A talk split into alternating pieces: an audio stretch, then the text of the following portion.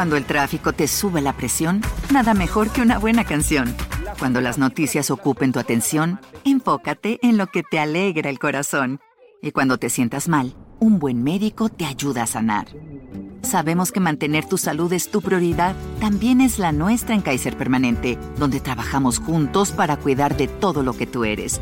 Kaiser Permanente, para todo lo que tú eres. Kaiser Foundation Health Plan of the Mid-Atlantic Stay Inc., 2101 East Jefferson Street, Rockville, Maryland 20852.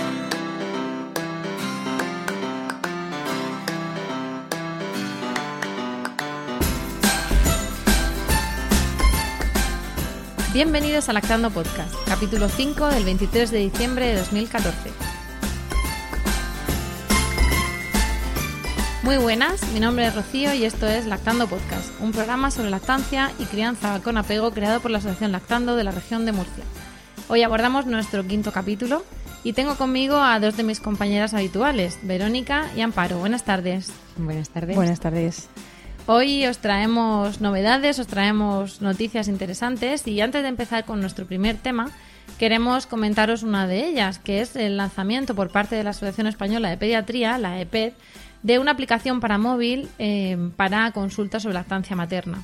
Desde Lactando entendemos que estos profesionales, eh, médicos, pediatras y especializados en lactancia, como miembros del comité de lactancia de esta asociación, pues eh, tienen conocimientos médicos y, por supuesto, están formadísimos y precisamente desde esta aplicación responden a, todas las dudas o a las dudas más frecuentes, al menos, que se pueden encontrar las mamás, los papás y cualquier que esté, cualquiera que esté interesado en, informarse. Desde la aplicación podéis ver eh, el apartado de inicio, noticias, hasta dónde contar tu experiencia. Suponemos que habrá enseguida dudas, ¿no? Es una aplicación muy nueva y suponemos que tendrá cada vez más contenido. Eh, eventos futuros y sobre todo recomendamos en la zona de inicio pues hay una sección de información donde tenemos lactancia por etapas con distinguiendo cada momento de la vida del bebé, el embarazo, primeros días, primeros meses, sexto mes, que ya hablaremos de qué es lo que supone el sexto mes en algunas cuestiones. Eh, tenemos también apartado zona de padres, donde expresan la opinión sobre el rol del papá, el alcohol, el tabaco, el deporte y la alimentación, todo ello relacionado con la lactancia. Y en general, pues recomendaciones, falsos mitos y problemas más frecuentes. Desde Lactando la recomendamos encarecidamente y os invitamos a, descargarla ya que todo aquel que quiera pues se informe de la lactancia a través de la EPED y por supuesto a través también de nosotras en todo lo que os podamos ayudar. Dicho esto, vamos a empezar con nuestro primer tema, que en este caso va a ser la transferencia, los signos de buena transferencia de leche. Eso de transferencia suena como muy, muy científico, pero no, no es, no es tanto. Queremos hablar de cuándo o cómo se puede ver que un bebé está tomando suficiente leche. Eh, muchas veces, sobre todo las mamás, somos las más preocupadas, pero hay veces que también los familiares eh, opinan sobre esta cuestión, sobre si el bebé a su juicio está tomando la cantidad de leche que ellos quieren y si tiene la, el perímetro de muslo que la madre, la abuela, la suegra, la vecina desea. Y, bueno, pues muchas veces eso nos hace cuestionarnos si el bebé está tomando suficiente leche, si tengo suficientemente leche, si además está ganando peso, en fin, todas, todas esas cuestiones pues son las que vamos a comentar ahora, por lo menos un esbozo, para ver cómo se sabe si la mamá está fabricando, por decirlo así, suficiente leche, produciendo, y si en todo caso el bebé la está sacando. Y para eso estamos. Pues sí, Rocío. Eh, vamos a intentar darnos pequeñas pinceladas para que las mamás que nos están escuchando pues puedan tener unos, bueno, unas pautas eh, que valorar ellas mismas y que indicadores de que la cosa pues está yendo bien, ¿vale? Lo primero mm, que interesa comentar es em, bueno, cuando una madre, lo digo porque las reuniones suelen darse, vamos, tenemos casos que, que, que nos lo han demostrado así, cuando llegan a las reuniones a lo mejor el bebé ya tiene 15 días, 20 días, nos cuentan cómo ha ido todo, y siempre les decimos, hombre, si hubierais tenido tal apoyo, hubierais tenido tal información, hubierais revisado esto, lo otro, pues a lo mejor mm, no habría que hacer a lo mejor una pues complementar con leche artificial o tener que ponerse la madre entonces a sacarse leche extra porque el bebé parece ser que no está ganando suficiente peso y demás. Entonces, dando una serie de indicaciones ahora, pues, pues creo que, que, son, van a ser bastante útiles. Mis compañeras también me van, me van a ir matizando lo que yo voy diciendo, ¿vale? Porque a veces también, Amparo, vienen justo después de la primera revisión del recién nacido del mm. pediatra, ¿no? Que es entre los 15 y 18 a eso iba, días. A eso iba. Es que, claro, el, el lo normal hablo de lo normal, el estándar, es que el pediatra eh, cite al bebé, o bueno, en este caso a la mamá, que vaya con el bebé, pues más o menos a los 15 días. Claro, a los, desde que nace hasta los 15 días ya puede surgir pueden haber problemas. Puede ser que ese bebé no esté extrayendo, extrayendo la leche correctamente y esté y, se, haya, se haya acumulado un, bueno, pues una baja producción de la madre de los primeros días y que haga que el bebé, pues eso, vaya, no vaya cogiendo el, peso que tenía que coger. Entonces, primero, lo que siempre sugerimos es que la mamá, cuando se vaya de alta del hospital, que pese a su bebé, que pese a su bebé en un peso de referencia de la farmacia que es la farmacia que tenga más cercana, la farmacia que vaya a ser su farmacia de referencia, que lo pese. Y a partir de ahí, que lo pese, pues esto es una media, es una sugerencia, pues cada tres días, por ejemplo, cada tres días los primeros 15 días, 15, 20 días. De esa forma, si hay algún problema eh, con el peso, o sea, el peso es un indicador objetivo de cómo va la cosa, pues ya se puede testar a tiempo y se pueden tomar medidas, ¿vale? Otra cosa que queremos también comentar es el tema de las tablas. Y hablas, perdón, Amparo, antes de pasar los pesos, hablas de, de, una báscula de referencia que tengan cercano, que no sea la del hospital. Efectivamente, porque normalmente no, no están calibradas igual. Puede haber una desviación de gramos en, la manera de estar calibrada la balanza y un bebé de un niño que pesa 3 kilitos de media, pues 100 o 200 gramos de diferencia de una balanza a otra, pues es, es, es, es importante, es relevante. Y además hay veces que los pesos también dan los pesos de hospital, por decirlo así, no las básculas, me refiero a las cifras que arroja el hospital a veces son engañosas porque el bebé nace a veces después de un parto largo, con gotero de la madre para hidratarla, con su epidural, su historia. Entonces, eh, digamos que el niño está como sobrehidratado. Y cuando sale del hospital, ha perdido peso. Ahora nos comentas tú la pérdida fisiológica y, por qué lo de los 15 días del, del pediatra. Y claro, parece que ha perdido un disparate. Entonces, en cuanto empieza a perder un poquito más, saltan las alarmas. Y a veces no ha perdido tanto. Es que estaba el niño sobrepesado, por decirlo así. Tiene una pérdida fisiológica y, bueno, y a lo mejor continúa un poquito más y enseguida recupera, en fin. Efectivamente, lo que, tú, lo, lo que tú estás comentando, que hay, o sea, hay que ver, hay que ver al bebé también en su circunstancia, con qué peso ha nacido, qué tipo de parto ha tenido, porque todas esas variables afectan eh, y afectan en, en, pequeños gramitos y eso es relevante, ¿vale? Estaba comentando lo de las curvas porque mm, eh, queríamos mm, señalar desde aquí que las curvas que hay que tener en cuenta para valorar el crecimiento, la evolución del peso de un bebé, porque no hay que mirar el peso en un momento puntual, hay que ver su evolución, pues eh, las que hay que tener en cuenta para, valorar el peso de la evolución de un, bebé lactante son las curvas de la OMS, que sabemos que están en la página web de la OMS, que se las pueden descargar cualquiera. Y bueno, y es, están hechas teniendo en cuenta pues a bebés que han sido amamantados con la leche materna de distintas culturas y distintas etnias y bueno, pues sacan unas medias y, son con ese eso con esos bebés con los que nos tenemos que comparar si estamos comparando el peso de un bebé lactante, ¿vale? Eso como como nos da a, matizar para que la gente lo tenga en cuenta. Que no van a ser las curvas que luego están en la cartilla del centro de salud. Lo normal es que no sean. Yo desconozco si en, en otras en cada comunidad autónoma no sé cómo funciona, no lo tengo claro, pero yo creo que, la mayoría no utiliza esas curvas. Y son Al menos en nuestra comunidad se utilizan las tablas de Orbegozo, que son distintas de las de la OMS. Y tienen un sesgo importante que al principio el, es muy El niño amamantado es, eh, o sea, la tabla de la OMS de un niño amamantado, el precentil creo que es más bajo y, y claro, te puede dar un, puede dar lugar a engaño, ¿no? De que el niño está flaquito y tal, y no, y tiene su percentil, ha mantenido su curva y todo. Y luego ya a partir de los seis meses se van ajustando un poco más, pero al principio hay una diferencia muy significativa entre poner a el peso de tu hijo o tu hija con tabla de la OMS y con tabla de Orbegozo. Bastante. Y luego también tener un poco en cuenta no solo las tablas, sino de qué padre y de qué madre vienen. Que quieras o no, también interfiere. No es lo mismo una madre que ha sido siempre muy delgadita, que ha cogido poco peso en el parto, a una madre pues bastante voluminosa, con mucha altura, que ha puesto un, tallaje, pues bueno, como yo hablé en el otro programa, los kilos que cogí yo, ¿no? Entonces eso también es a tener en cuenta. Eh, todos los niños no somos iguales y el hecho de que un crío esté en un perceptil bajito está en un perceptil. El problema es cuando se va fuera de tablas o por arriba o por abajo. Mientras esté Claro, porque muchas madres llegan y nos dicen, pero mi hijo está en el percentil 50 y comparan y entienden que ellas piensan, porque lo han oído, les han dicho, mejor tendría que estar en el 75, digo, pero vamos, tu hijo tiene su curva. No su peso puntual, su curva. Y, la normalidad es lo que entra dentro de las curvas y entre el 3%, que es el mínimo percentil, y el 97%, todos los pesos son pesos normales, es decir, son niños normales, los habrá más delgaditos y los habrá más gorditos. Lo importante es que siga una evolución y una curva que no tenga altibajos significativos, que entonces cuando habría que valorar si hay algún problema. Eh, eso como matizarlo de la referencia de las curvas, ¿vale? Y luego, en, cuanto a los signos, los que en una madre puede, puede mirar o puede observar los primeros días, que le pueden indicando que ella, pues, pues, que todo va correctamente bien, ¿vale? Por ejemplo, la frecuencia de las tomas, lo hemos dicho siempre que la lactancia es a demanda, ¿vale? La lactancia es a demanda, pero claro, mm, tiene que, siempre mm, tenemos que tener en cuenta unos mínimos, es decir, un bebé debe mamar como mínimo ocho veces al día, ya lo, hemos comentado en otros podcasts, eh, 8 como mínimo mínimo, entre 8, 12 y si es más, pues más, un bebé más demandante. Pero ¿por qué decimos esto? Porque bueno, habrá bebés, seguramente bebés eh, de estos que le dices, qué, qué bueno es el bebé, que no llora, que no, qué tranquilito está. Sí, pero es que un bebé que no llora, que está muy tranquilo, si no llora y no pide y, no le das, pues al final es un bucle, empieza a comer menos, a producir, o sea, a comer menos porque succiona menos y la mamá a producir menos. Eso puede, puede ser, generar un problema de peso a medio plazo. Luego, que las tomas tampoco sean tomas ni muy cortas ni excesivamente largas.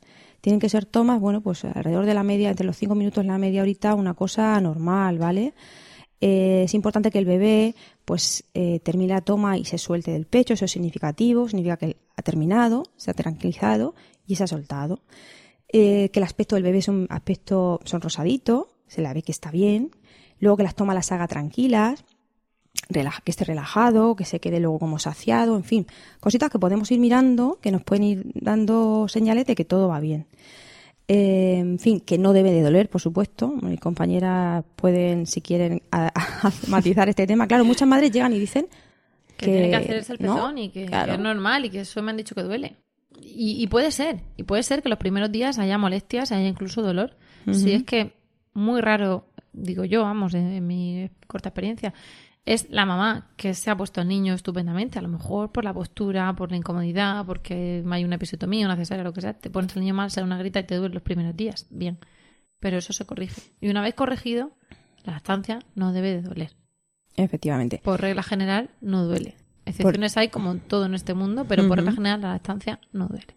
Vale. Y luego eh, que escuchemos también al bebé, al bebé tragar, que muchas veces está ahí un rato, sí, está chupando, sí, pero mm, intenta ponerte en un ambiente tranquilo, que donde deberían de estar dando el pecho, estar tranquila y relajada, que no haya mucho ruido, y, escucha a tu bebé, escucha cómo, cómo, el bebé traga, eso es importante también. Y eh, bueno, y una cosa también mm, bastante significativa es el tema de los pañales un tema importante, que lo comentamos mucho, que moje pañales y que ensucie pañales, es decir, que haga pipí y, pipí que haga caca. Es verdad que los pañales de hoy en día son tan súper mega absorbentes que valorar cuántos pipís ha hecho en un solo pañal es muy complicado. y no te enteras. Es complicado. Sobre todo de tan pequeñines que tienen la vejiga claro, pequeña. Y... No nos podemos poner a contar, ha hecho pipí tres veces porque no lo sabemos, es que no lo sabemos. Lo importante es que, que notes que, que moja pañales y en el tema de las cacas sí que podemos matizar o podemos, podemos dar unas pequeñas eh, reglas para que la mamá lo, lo, tenga en cuenta. Y es que los bebés normalmente el primero o segundo día hacen caca, expulsan el meconio, ¿vale? Que es el alimento que han ido tomando dentro del, del útero materno, se han ido alimentando de, de líquido amniótico, pues lo expulsan. Eso suele ser el primer día, segundo día, más o menos. Durante el segundo, tercero, hasta el quinto día más o menos, suelen ser cacas, empiezan a cambiar de color esas cacas. Pasan de color oscuro, color marroncito, color verdoso, y luego empiezan a ser amarillas, las típicas cacas de un color mostaza, eh, típicas del bebé lactante. Esa más o menos de media a la semana aproximadamente ya tendría que estar haciendo ese tipo de cacas. Así que la caca evolucione así, puede parecer una tontería esto hablar de la caca, pero es que es importante, es un bueno, signo. de que se está llenando el estómago, signo, vaciando intestino. Efectivamente, de que se está entrando alimento ahí en la medida que, lo, que tiene que, que entrar. En fin. Hay otra cuestión que eso ya, digamos que cuando tienes a tu hijo en brazos lo ves, que los bebés suelen hacer caca justo antes de comer o cuando van a comer. Entonces, es verdad, o sea, es una señal, digamos, muy primitiva al cerebro de aquí va a entrar, entonces si va a entrar tiene que salir. Entonces el, el, bebé se engancha a la teta y antes de nada, hombre, hay veces que no, que mama, ¿no? Pero antes de nada pega el apretón y hace caca. Entonces, eh, muchas veces dice, bueno, Sí, ahí es está cuando, entrando. O sea, cuando nos ponemos nerviosas. Ahora que me voy a sentar a darle es que justo va y se mancha. Ahora que tengo que darle porque tengo que salir, justo tengo que cambiarle el pañal. Pero ha hecho caca, señora, eso es que le va a dar leche. Eso es lo Eso que importante. sabe que le va a dar comida. Entonces, por ahí sí que también es un, un signo. Yo quería decir con respecto a los al, lo de las tomas, la frecuencia de las tomas que has comentado, que muchas veces los recién nacidos, eh, las mamás nos refieren eso que, que mama, pero que se cansa, pero que se duerme. Entonces, sí que es verdad que no hay que alarmarse, pero precisamente hay que estar un poco alerta a la hora de que nacen con los músculos faciales mm, sin ejercitar, sin, digamos, atrofiados, ¿no? Porque ellos no los han necesitado hasta ese momento. Y mamar además desarrolla la musculatura orofacial de una forma mm, distinta si, eres- si son niños de teta que son niños de biberón. Entonces, tenemos que pensar que eso para ellos es un ejercicio tremendo. O sea, acaban agotados. ¿Os acordáis los primeros días que mamaban vuestros hijos que se quedaban arranadicos, agotados del esfuerzo de mamar? Entonces, muchas veces mm, hay que fijarse en que no haya una toma tremendamente larga. O si la hay, que sepas que esa toma parte seguramente será alimento, pero otra parte será pues ya relajación, cobijo, en fin.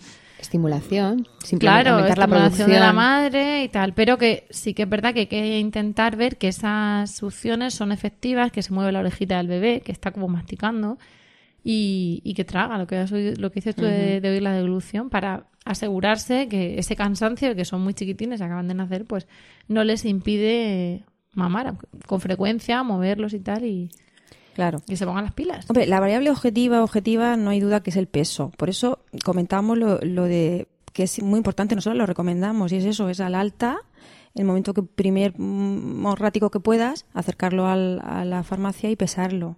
Porque bueno, mm, luego te evi- evitamos sustos. Si hay un- vemos que hay un problema, que el bebé no coge o coge poco o se frena el peso, incluso pierde, pues tiene que tendría que pedir cita con la matrona o con el pediatra, e intentar bueno, pues valorar qué es lo que está pasando. Puede que haya un problema de transferencia de leche y, hombre, pues no, el bebé importa que crezca y que, y que tome y que se alimente, con lo cual, pues bueno, nos anticipamos a, un futuro suplemento en el caso de que hubiera que hacerlo, que desde luego, si hay que hacerlo, hay que, hay que hacerlo. De eso no, no, hay, no hay duda.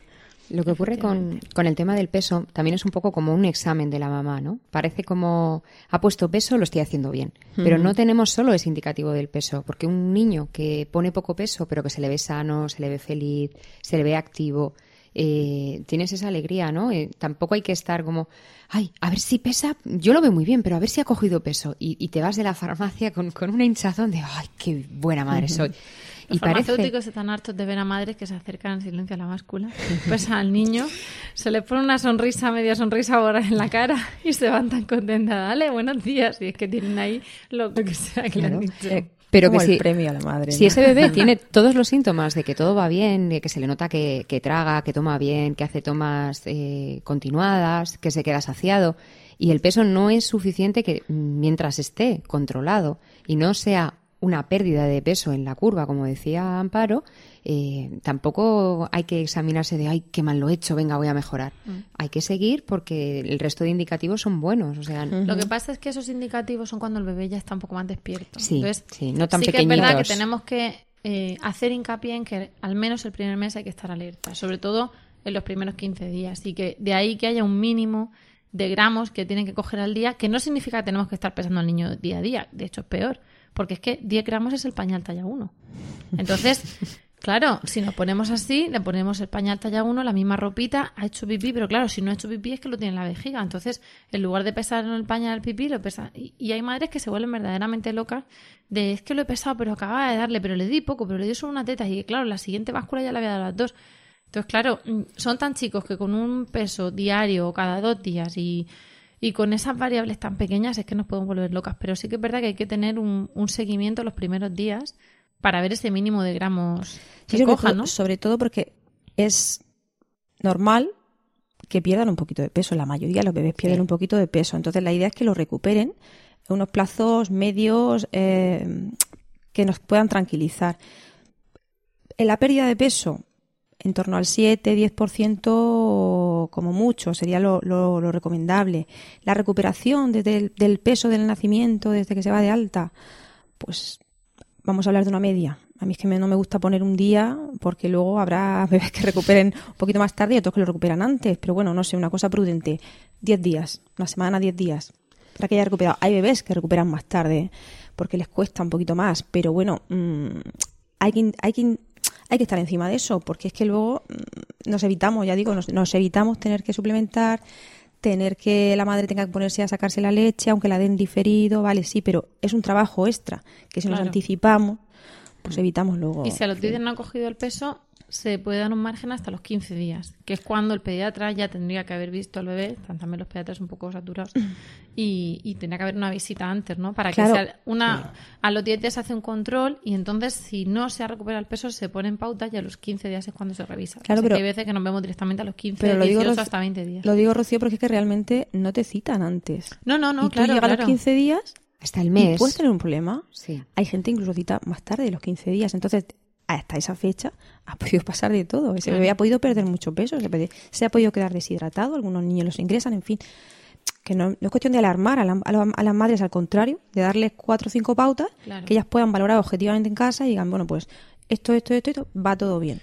Sí. Vale. Eh, un bebé con 15 días es muy importante controlarle el peso, con un mes también, pero yo voy un poco más allí, que nos viene gente en las reuniones con bebés de 2-3 meses que siguen yendo cada 4 o 5 días a las farmacias. Hombre, no no, es lo mismo. No es lo mismo. Al principio es muy importante, sobre todo por tener esa confianza de que el pecho va bien, de que el crío se está alimentando correctamente, pero luego ese examen que del que hablaba tampoco hay que ser tan exigentes una vez que hemos controlado que todo va como debe de ser. Claro, claro, hay si que la- establecer la lactancia. si y la- cuando el claro. peso está establecido, entonces la idea no es, no es alarmar. espaciar. eh, evidentemente, un bebé que por lo que se ha tenido un problema de, de peso, pues habrá que hacerle más seguimiento. Que uno que no lo ha tenido, que ha, ha recuperado, ya se sabe que hay leche, otro sí que habrá que hacerle más seguimiento. Igual que es a lo mejor ha habido que suplementarlo, entonces hay una lactancia mixta. Ya hablaremos de lo que es, es la lactancia mixta, de lo que implica en cuanto a madres que quieren hacerla de doble vía, ¿no? En biberón, o sea, leche artificial. Cuando el tráfico te sube la presión, nada mejor que una buena canción. Cuando las noticias ocupen tu atención, enfócate en lo que te alegra el corazón. Y cuando te sientas mal, un buen médico te ayuda a sanar.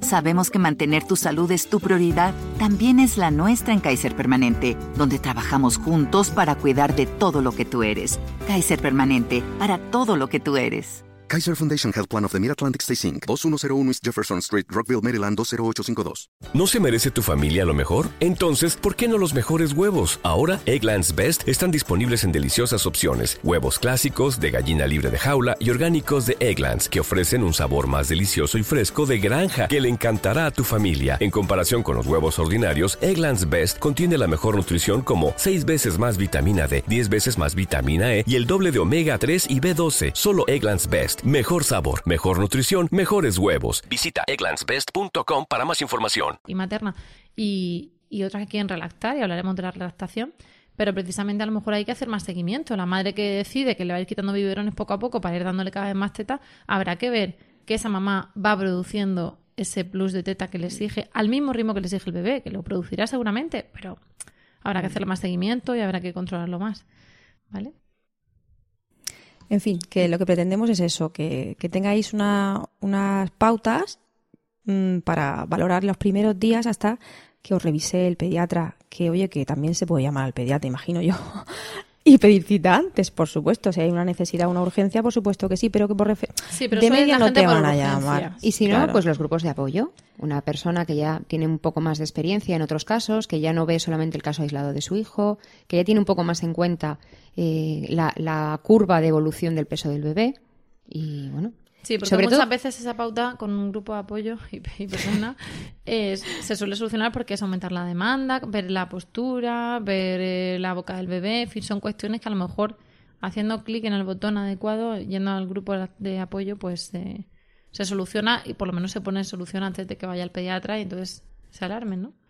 pues sí. Pues eh, si nos queda todas claro, lo que vamos a hacer es hacer una pausa y pasar a nuestro segundo tema.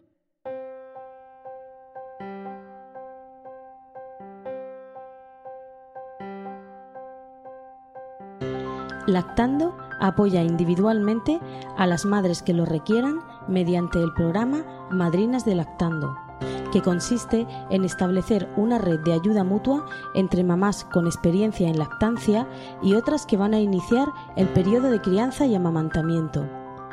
Para ser ahijada de lactando debes estar embarazada y solicitar una madrina, enviando un email a madrinas.lactando.org, indicando tu nombre y fecha prevista de parto.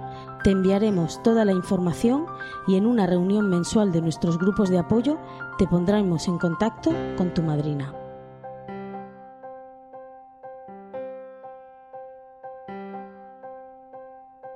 Y ahora vamos a tratar nuestro segundo tema, un tema bastante más frívolo, como vais a poder ver, pero no por ello menos interesante, nos lo vamos a pasar bien, ¿no? Como dicen a veces, ¿las mujeres hablando de trapitos? Pues sí, pero esta vez trapitos de lactancia. Porque al fin y al cabo, la ropa de lactancia es algo importante, sobre todo para la mamá que necesita dar teta, pues que la vean o que no la vean, o que sea cómodo abrirse o que no sea cómodo, que el bebé se apañe, en fin, cuestiones que vamos a ver ahora por si os resultan de utilidad.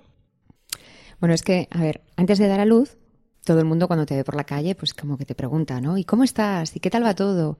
Y si te ven ya que estás con la tripa muy redondita, ay, ¿y para cuándo? ¿Y cuánto te queda? Pues ojalá le quede poco a esa mamá, porque si le queda mucho se le va a hacer muy eterno con tanta gente diciéndole, ay, ya prontito, ¿no? Entonces, no, me quedan tres meses, es que tengo... A ver, eh, es algo que mientras tú tienes a tu bebé dentro, la gente te pregunta, pero en el minuto en el que tu hijo sale, tienes el bebé en brazos, es como si desaparecieras, ¿no? Quieren ver al bebé, quieren estar con la criatura y a la mamá pues poca gente le dice cómo estás, cómo lo llevas. Mm. Entonces, pues mm, cuando tú estás con todas esas dudas de lo estaría haciendo bien, si mi bebé llora mucho, ay, ¿qué hago? ¿Cómo lo trato? Entonces, ya para rematar, es mm, yo tengo un estilo de vestirme y quiero seguir vistiéndome así, ¿no? Pero ¿cómo lo hago para dar la teta? Es que, bueno, pues os vamos a dar unas pequeñas pautas para ver si con esto os facilitamos un poco esa labor. Porque, bueno, está la opción eh, de las tiendas, ¿no? Que venden ropa para lactancia. Pero ojo, porque hay algunas que ponen que son para lactancia, pero más que facilitar, yo creo que, que, dificultan, porque tienes mucha tela en medio, te ves como, bueno, ¿y cómo se paro ahora para poder acceder al pezón con, con tanta capa? Tenemos burcas de lactancia también, ¿no? que muchas veces es peor el remedio de la enfermedad. Sí, entonces, pues bueno, al margen de, de la ropa específica para lactancia que se puede coger, pues está un poco el decir, a ver, yo tengo un estilo de vestirme, tengo una manera de, de sentirme identificada con la ropa que me pongo. Entonces, pues bueno, tenemos la opción, por ejemplo, de llevar un escote o unos botones y acceder al pecho por delante, con lo cual, pues es bien fácil, ¿no? Lo abres, ¡pum! Ya está, no hay más que explicar. Eh, o otra opción que a veces ayuda bastante, sobre todo cuando estamos hablando del tema de que hace frío, ¿no? Porque no tienes que dejar nada no solo a la vista de los demás, que hay gente que le puede gustar más o menos el, que le tengan, el que le vean, pero también está el tema de, bueno, pues llevas dos capas, que yo lo llamo, voy como una cebolla, me subo una, con lo, por lo cual la zona del escote ya queda protegida, no, no está ni a la vista ni, ni, a, ni al airecito, ni al airecito fresco. y la otra capa te la bajas, por lo cual tú ya dejas el pecho accesible para que el bebé lo pueda tomar sin problemas, ¿no? Pero Perdóname, Verónica, ¿te refieres a alguna camiseta concreta con algún corte concreto? En principio, yo la opción de la cebolla es tan fácil como cualquier jersey que te ponías antes, te lo subes y, debajo llevas y debajo llevas una camiseta que puede ser de tirantes, o de tirantes o algo así. Cómoda para poder bajártela un poquito, ¿no? La comodidad, Amparo, eso que has dicho, para mí es la guinda del pastel, porque se trata que tú lleves prendas, que no estés deseando llegar a tu casa para decir, tengo unas ganas de quitarme esto. Mm. No, mm, algo que sea, lo primero, cómodo, que sea accesible, tanto para que la mamá acceda a poder sacarle el pecho al bebé, como que el bebé no se sienta con, un montón de tela alrededor, ¿no? Y luego además que si tienes, si estás presionando el pecho siempre por una costura, por una, un aro, alguna cosa, la leche a lo mejor se queda ahí un poco claro. enquistadita, vamos, no, o sea, no alarmar porque esto es ropa de la estancia, ¿no? Pero sí que es verdad que es que hay problemas a veces con el sujetador y con las camisetas y todo eso. El tema que preguntaba Amparo de si ropa específica o no, pues a ver, a mí me parece lo más sencillo recurrir a la de tu armario, a la de tu gusto, a la de tu manera de. Pero, hay otra opción que, por ejemplo, ahora que entramos en la época del frío, que nos tenemos que, que destapar o descubrir, pues hay muchas mamás que optan a algo tan sencillo como le hago un corte a una camiseta de cuello vuelto y llevo otra que me tapa. Con la que me tapa, la subo, la bajo, la retiro, lo que sea, y con la otra directamente acceso total, sin tener que ir con muchas capas y sin tener que llevar el fular para taparte o la bufanda.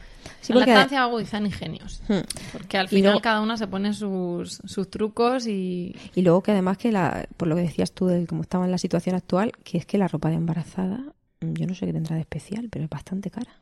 Y últimamente, la mayoría, ¿eh? Y últimamente están retirándola en bastantes tiendas. La han mm. puesto accesible vía internet, mm. pero no con la facilidad de que una mamá se pueda ir y probar. y encima la embarazada que te tienes que probar o que tienes que por ver un poco cómo has ido y luego haciendo haciendo hueco a la criatura, así que hay que probarse. bueno, no sé, por lo menos Sí, y también un poco, a ver, el, el, decir que siga siendo un poco tu identidad, ¿no? Eh, has cogido unos kilos, sabes que eso es algo temporal, pero es más temporal quizás con el embarazo que con la lactancia, que cuando decidimos optar por la lactancia materna no tenemos una fecha de hasta tal día, en tal día se lo quito. Entonces es la cosa de decir... Los sujetos de lactancia nos, nos van a acompañar mucho tiempo, efectivamente. Se trata de, buscar la comodidad, de saber que hay más opciones, ¿no? El no tener mm. que recurrir, es que, es que he buscado camisetas de lactancia y solo está este modelo y este otro, y este dibujo a mí no me gusta. Mm. A mí me hace gracia que las camisetas de lactancia las venden en la zona premamá, porque son también de embarazadas.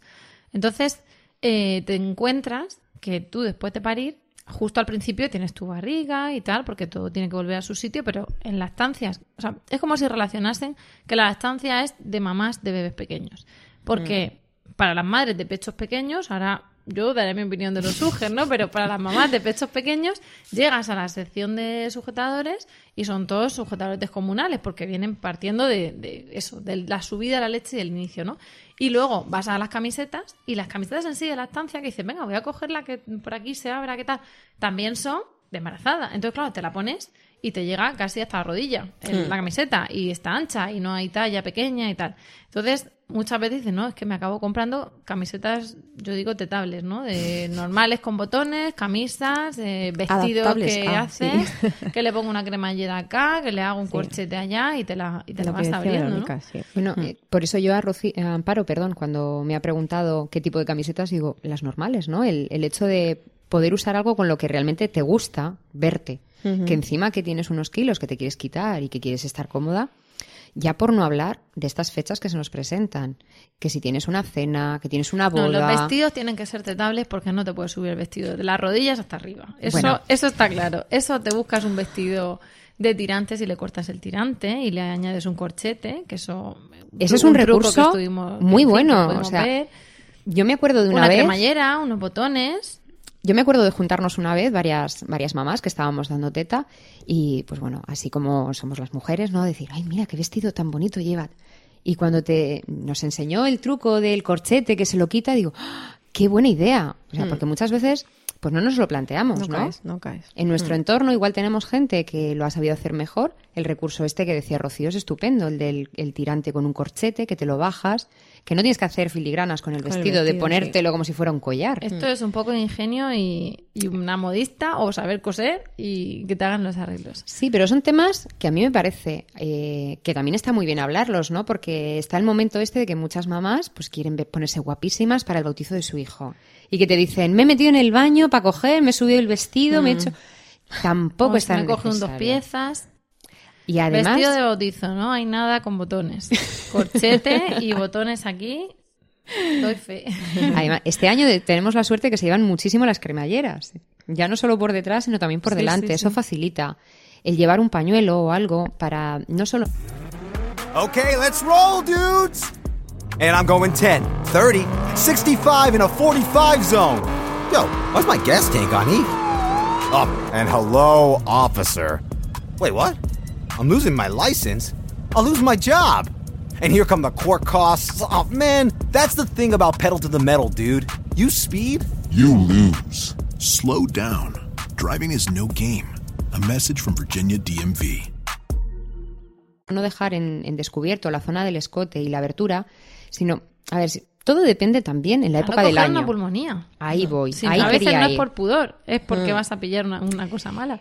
Eh, estas mamás que tienen la suerte de que nacen sus hijos en una época del año muy apacible, que no hace ni frío ni calor, que están súper a gustito, de golpe y porrazo empiezan a venir las temperaturas y no saben qué hacer, no saben qué ponerse. Van a la calle y lo primero que le dicen a la persona con la que he dado es, chica, me he puesto el primero que pillo en el armario porque es que no sé ni qué ponerme. Mira, la sudadera que tenía cuando me- estaba embarazada. Tampoco es eh, tan necesario, sino tener en cuenta eso, ¿no? Una capa me subo, otra me bajo, un pañuelo que me tapa, porque hay que tener en cuenta las dos cosas. Por un lado está el tema frío, que tenemos que taparnos, pero también viene el momento calor. Y que te va a dar el sarampión cuando entres a un local. Sabes que las cebollas cuando entras a una cafetería te coge el sarampión. Y yo suelo recomendar, cuando se ponen a dar el pecho a alguna mamá, quitarse el abrigo.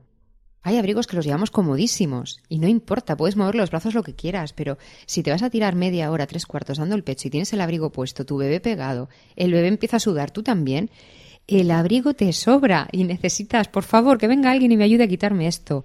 No hace falta muchas veces tanta ropa, porque el estar en contacto el bebé con nosotros, el bebé también está más protegido de la temperatura. Hay veces que dices, pero si el pobrecito no tiene acceso ni, a- ni al pecho ni a la boca. De, Ni a nada. de Le tantas han dado su trocito de pezón y has dicho, ale, para ti, apáñate. Y bueno, ¿Y aunque qué era- opináis de los delantales de lactancia? Y de los sujetadores de lactancia. En general, dos temas. A ver si... Uf, a ver. que- Tema de sujetadores. Yo pensaba que tenía que usar el sujetador de lactancia hasta que, hasta que se acabara el tema. Hasta- de tela, sin aros, sin cascos y no sé cuántos. Y cuando un día veo una mamá que directamente saca su, su sujetador de estos bra bien puestos, que le sujeta y le pone todo en su sitio, digo, es que puedes, es que no te molesta. Ese día esa mujer, el compartirlo conmigo me hizo feliz, porque dije, puedo prescindir de estos sujetadores anti todo. Sí, yo de hecho tengo que reconocer que no he usado nunca sujetador de lactancia. O sea que se puede dar el pecho sin usar sujetador de lactancia. Pero bueno, ahí depende también de ma- cada madre, cada... Pero porque también te los, te los pecho. abrir- te los abrirías. Porque se Sí, sí, acaban hombre, defocando. vamos a ver. Sí, pero bueno, mm, en fin. No, no, yo que sí he usado, que uso, de confesiones en estas horas de la noche, que sí he usado y que uso, es verdad que dices, los de tela, vale, sí, muy cómodos, pero al final es un poco antiestético, ¿no? Y los de casco ya, cuando ya no, cuando ya no usas discos o cuando usas disco pero más suave, o- porque si no te metes entre el disco, el casco, no sé cuántos, parece que te aumentas 18 tallas, ¿no? La talla que siempre eh, alguna mujer ha Habría deseado tener desear, más y sí. ahora la tiene. Pues eso, y cuando la tienes, en la foto, reniegas. además del podcast, verán que las que estamos hablando tampoco es que estemos aquí no haciendo 20, así que verán luego nuestras ventajas de ponernos el casco, el disco y todo. Entonces, ahí mm, vale con el casco si te lo bajas, pero es que si no te lo desbocas entero y al final acabas con el, con el suje medio desbocado, no sé. Bueno, Pero eso ahora es- hay más cosas, hay más sujes bonitos. Lo del tema Se de nota- desbocarlo o no, a ver, mm, al principio nos venden un poco como que compramos una prenda de embarazada y nos vale para lactancia. Eso a veces pues se queda un poco en un mito, ¿no? Porque tu volumen sube, también va cambiando. Entonces, ese miedo a se desboca el sujetador y ya lo estropeo y no me vale, pues si la talla también te va cambiando, pues mira, tampoco Mm, No, es... yo lo digo ya a nivel crónico, decir, ya esta es mi talla. Y esta es mi Mm. talla y yo lo sujeto a la estancia, desabrocho, hago clic, a mi hijo se le abren así los ojos porque el clic ya lo relaciona con que tal, o si no ya entonces lo, lo desboca él, ¿no? Y lo arranca y ya se, se baja. Pero sí que es verdad que dices, madre mía, ¿en qué momento han inventado estos sujetos de todo tela, tal? Por supuesto por la noche al principio también los tienes que llevar, los discos, y es un poco eso, ganas de quitárselos. Claro, no, sí, yo lo comentaba por, porque bueno, que no, que no es una obligación, que la, que la gente entienda que no es una obligación utilizarlo para Yo, de hecho, pecho. eh, ya cada madre que lo adapte a el- su Sí. caso. En la última reunión, además, me, me hizo mucha gracia porque, bueno, empezamos con, con problemas, pero una vez que los problemas se solucionan, pues ya empezamos con el, el chascarrillo. Y una mamá acabó diciendo claramente que ella había llevado sujetador deportivo cuando sentía que le crecían, que no se sentía cómoda, y luego pasó a la típica camisetita cortita. Esa la estiras, la bajas, la subes, tal. Comodidad ante todo. Y por añadir un apunte, porque a ver, ahora estamos en invierno, hace mucho frío y estamos teniendo en cuenta en que esa manera de abrirnos el pecho para facilitárselo a nuestro bebé, pues vamos a pasar frío. También hay que tener un quería hacer un pequeño apunte, ¿no? De tener en cuenta cuando hace calor. Hay mamás que dicen, no, no, el crío en pañales y la mamá desnuda.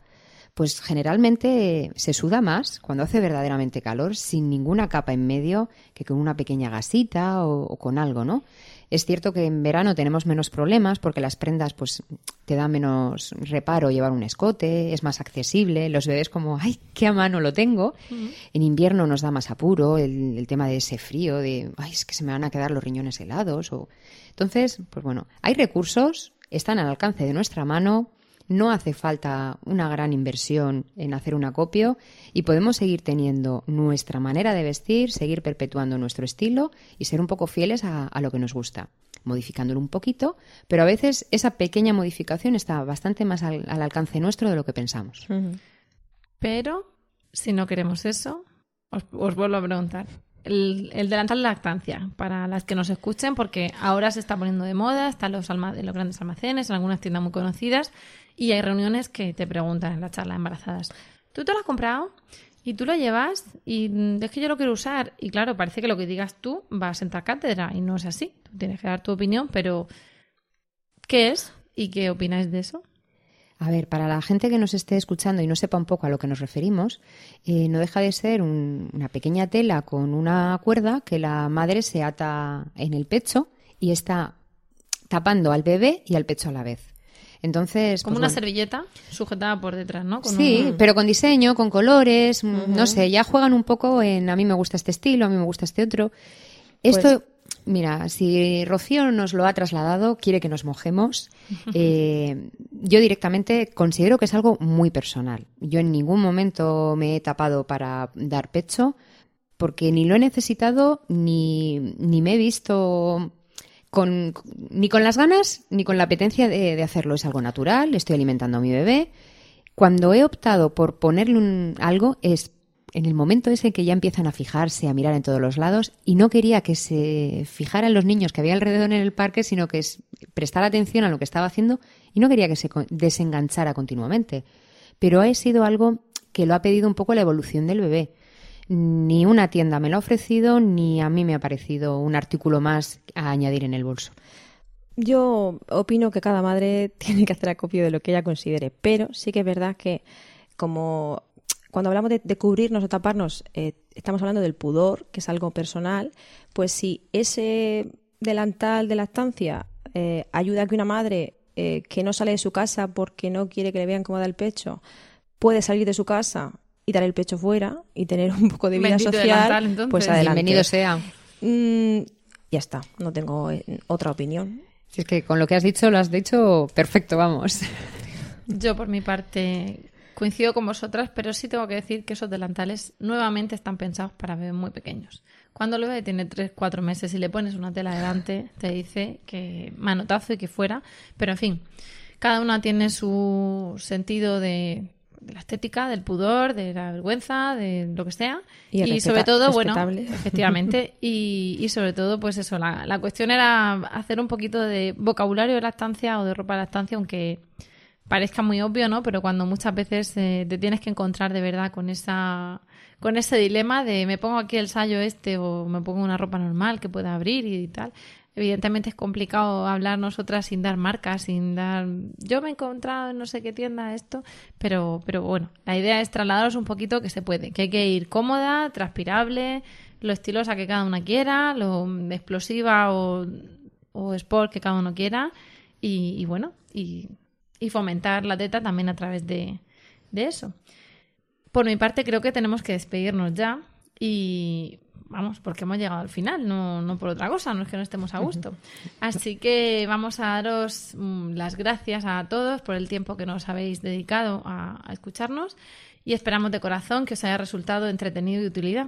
Ya sabéis que, como siempre, podéis contactar con nosotras mediante nuestra web lactando.org o por correo electrónico en lactando.gmail.com. También estamos en facebook.com eh, barra lactando.murcia y en Twitter como arroba lactandomurcia. Si queréis compartir este podcast con más gente, ya sabéis que podéis decirles que nos escuchen en lactando.org o mucho mejor, sobre todo porque luego se irán descargando automáticamente las, las los siguientes podcasts, que nos busquen en Spreaker, en iTunes o en iVoox, donde eh, se puede donde se pueden suscribir, os podéis suscribir. Esperamos ahí también vuestros comentarios. También podéis encontrarnos en podcasts.emilcar.es, que es la red de podcast a la que pertenecemos. De momento nos despedimos hasta nuestro siguiente programa, que será ya con nuestra frecuencia habitual, eh, tres semanas después, en enero de 2015. Así que todas las eh, vocales y la Junta Directiva de Lactando os deseamos una estupenda Navidad y, un año nuevo fantástico, sobre todo el comienzo hasta que volvamos a, a encontrarnos. Eso es todo, nos despedimos hasta el próximo programa y recordad, mucho amor y, mucha teta.